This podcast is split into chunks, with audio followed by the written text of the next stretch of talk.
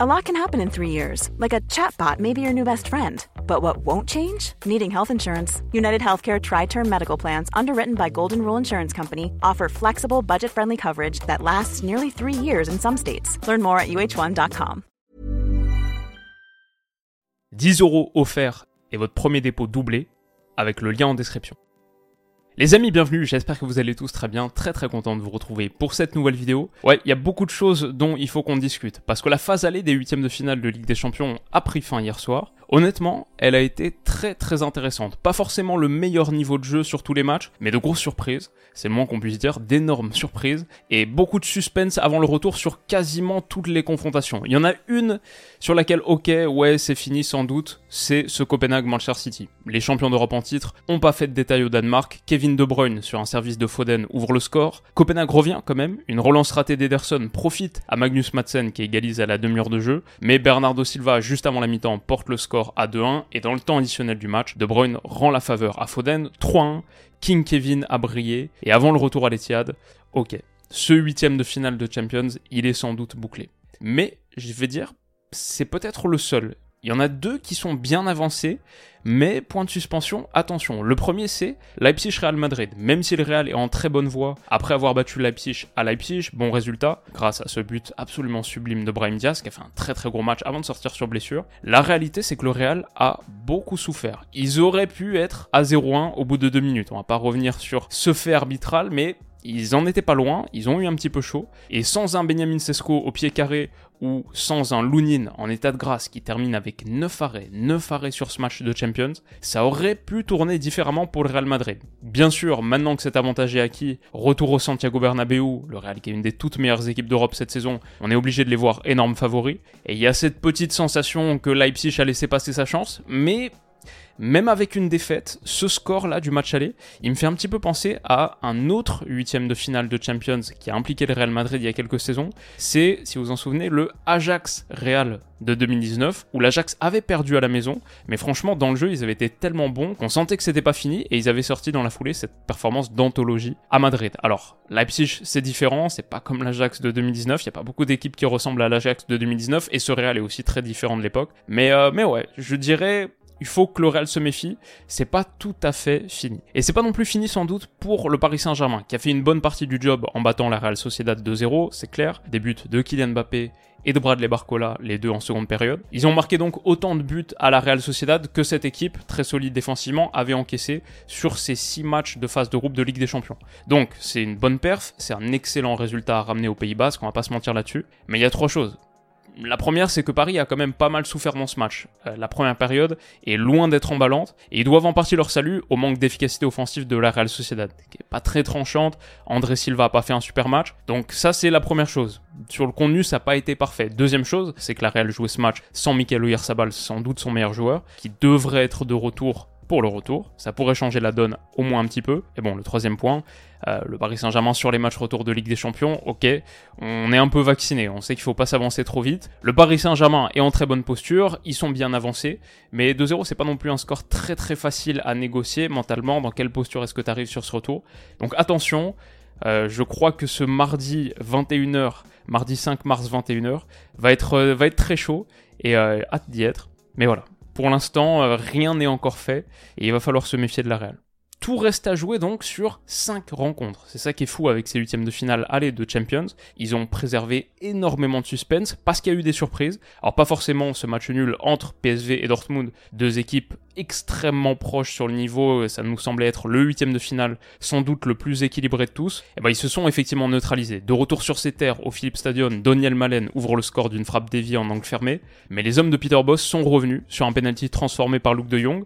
On a eu une première mi-temps avec beaucoup d'intensité, beaucoup d'occasions pour le PSV Eindhoven. Un peu de chance sur le penalty peut-être, mais dans l'ensemble, les Néerlandais auraient mérité de l'emporter. Ça nous promet un match retour très très sympa au Signal Iduna Park, encore une fois, dans une belle ambiance, et tout va se jouer au retour. Le deuxième match où rien n'est joué, bien sûr, Inter Atlético Madrid, sur papier c'était la grosse affiche de ces huitièmes de finale, et franchement ça n'a pas déçu, je trouvais que c'était un super match de foot, très très intéressant, décidé à la fin par Arnautovic 1-0. Tactiquement, cet Atlético Madrid difficile à déformer face à un Inter extrêmement fluide, riche dans sa proposition offensive, beaucoup de variété. Ça a fait un match qui était euh, le plus ouvert et pas le plus spectaculaire peut-être niveau occasion, mais euh, ouais, que j'ai trouvé vraiment intéressant. Match européen de haut niveau, la vidéo est en ligne sur la chaîne depuis avant-hier soir si ça vous intéresse. Ce qu'on peut dire, c'est que l'Inter, c'est une excellente, excellente équipe de foot, vice-championne d'Europe en titre et sans doute meilleure cette saison que la saison dernière, mais l'Atleti au Metropolitano à la maison, c'est redoutable cette saison. 19 matchs, toutes compétitions confondues,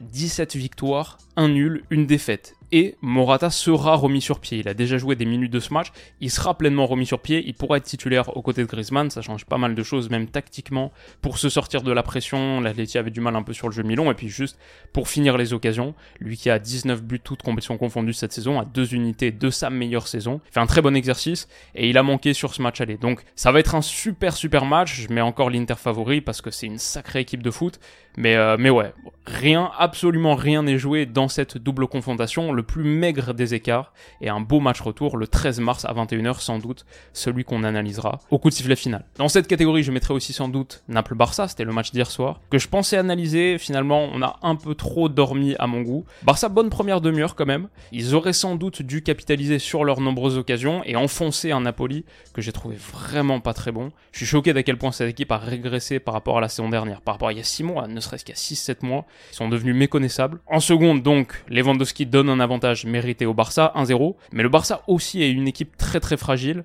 jamais totalement à l'abri, et Victor Osimhen a égalisé.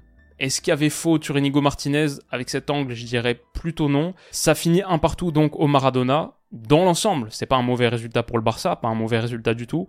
Mais cette équipe est tellement imprévisible et tellement fragile derrière, c'est une des pires défenses. Il y a quelques jours, c'était la pire défense des 5 championnats majeurs, des 98-96 équipes des 5 championnats majeurs en 2024, avec plus d'une vingtaine de buts encaissés. Bon là, ils doivent toujours en être pas très loin. C'est défensivement très très poreux, ce qui donne absolument aucune certitude avant un match retour à la maison, donc le 12 mars à 21h, que le Barça doit gagner pour passer très tendu, très très intéressant. Et puis, bien sûr, on a les deux grosses surprises de ces huitièmes de finale aller. La première, la semaine dernière, la Lazio qui bat le Bayern. Cruel manque d'efficacité pour les Bavarois, 17 tentatives pour eux, mais aucune cadrée, aucun tir cadré pour le Bayern. Et c'est une équipe mentalement fragile, on le sait en ce moment, qui a baissé pavillon en seconde. La Lazio a profité de cette défense très très approximative pour aller chercher un penalty, converti par Tiro Immobilier. Victoire donc de la Lazio, d'une Lazio qui était huitième de Serie A avant ce match. Bon, c'est le choc de la semaine le Bayern tombe, ça a un impact immédiat cumulé à la défaite contre Bochum aussi ce week-end. L'impact immédiat, c'est que Tuchel quittera son poste à la fin de saison, alors que son contrat allait jusqu'en 2025. Donc ouais, ça commence à chauffer du côté du Bayern. Ils vont mal en ce moment. En même temps, est-ce qu'il y a quelqu'un qui les voit absolument être éliminés par la Lazio alors qu'il reste un match retour à jouer à l'Allianz Arena? Le big boss du foot européen, le match retour à l'Allianz Arena, ce serait la surprise de ces huitièmes de finale de Champions. À moins, à moins que ce soit celle-ci, à moins que ce soit Porto. Car Porto l'a emporté hier soir au bout d'un match qui était abominable. Le ballon été en jeu 50% du temps, énormément de fautes, deux tirs cadrés cumulés pour les deux équipes, aucun pour Arsenal, les deux tirs cadrés pour Porto. Et à la fin, mais vraiment à la fin, Galeno a ouvert son pied droit et a offert une victoire de prestige contre les Gunners de Mikarteta 90 plus 4. C'était le grand retour d'Arsenal en match à élimination directe de Ligue des Champions. Retour complètement raté pour une équipe qui est encore aujourd'hui, selon les bookmakers, la troisième la plus probable pour aller tout au bout, pour remporter le titre. Euh, juste derrière City et le Real. Ce qui d'ailleurs est assez dingue pour une équipe qui l'a jamais gagné, pour un club qui l'a jamais gagné. Mais ouais, c'était leur grand retour, c'est raté, une réaction est désormais attendue à l'Emirates le 12 mars à 21h. Et alors, est-ce qu'ils vont le faire? Ce qu'on peut dire, c'est qu'Arsenal à la maison, quand même, cette saison, c'est bon. Et deuxième chose, c'est qu'Arsenal sait passer un score. Cette saison, toute compétition confondue, il y a 2 6-0 pour Arsenal, deux fois 6-0 contre West Ham il n'y a pas longtemps et contre Lens bien sûr, à la maison, en Champions. Il y a 3 fois 5-0 et il y a 2 fois 4-0. Donc, Arsenal sait passer un score, mais attention, Porto, eux, ont montré qu'ils savent éteindre un match. Porto a un pedigree européen qui est incomparable à celui d'Arsenal. Je sais pas à quel point ça joue. En Champions, ça joue un peu. En Champions, il y a un peu ce truc intangible. Et bon, Porto a montré, il y a quelques saisons à peine, contre la Juve, dans ce qui avait été un match fantastique qu'on avait analysé, qu'ils sont capables de faire de grandes surprises en huitième de finale de LDC. En tout cas, on a un autre match retour passionnant. Et ouais, c'est parti, c'est lancé. Ces huitièmes de finale de Champions dont j'attendais personnellement pas grand chose ont dressé table euh, très appétissante. Même s'il devait y avoir à la fin aucune surprise, bon, ça nous offre des quarts de finale monstrueux et ça passera forcément par des renversements de situation, des renversements de vapeur. Donc ouais, je suis très très content. Euh, on a de belles affiches qui arrivent dans deux ou trois semaines. Et on a aussi ce soir le retour des clubs français. J'espère au moins, j'espère deux qualifications. Il en faut au moins une. Et on en parlera sans doute ce soir ou demain de ces clubs français. Les amis, j'espère que ce petit récap de Ligue des Champions vous a plu. On se retrouve très vite pour la suite. Prenez soin de vous et à bientôt. Bisous.